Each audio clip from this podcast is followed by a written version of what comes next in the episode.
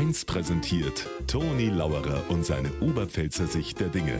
Immer werktags kurz vor 1 im Regionalprogramm für Niederbayern und die Oberpfalz auf Bayern 1. Naja, direkt warm war er ja nicht gestern, der Vatertag, aber wenigstens hat's nicht geregnet. Ich persönlich, ich war ganz gemütlich und ganz allein unterwegs beim Wandern. Habe ich eine ganze bloßen junge Männer getroffen. Was heißt junge Männer? Fast noch Baumer. Die waren schwer unterwegs. Mit Leiterwagen, ein Kasten Bier drauf. Heidi Witzka, praktisch. Na, habe ich einen gefragt, also, ihr seid doch noch keine Väter, oder? Na, sind wir nicht. Naja, für das lasst es aber ganz schön krachen. Wart's halt bis zu Väter seid. Na, lieber nicht, hat der andere gesagt, weil dann darf man vielleicht nimmer. Hat er auch wieder recht.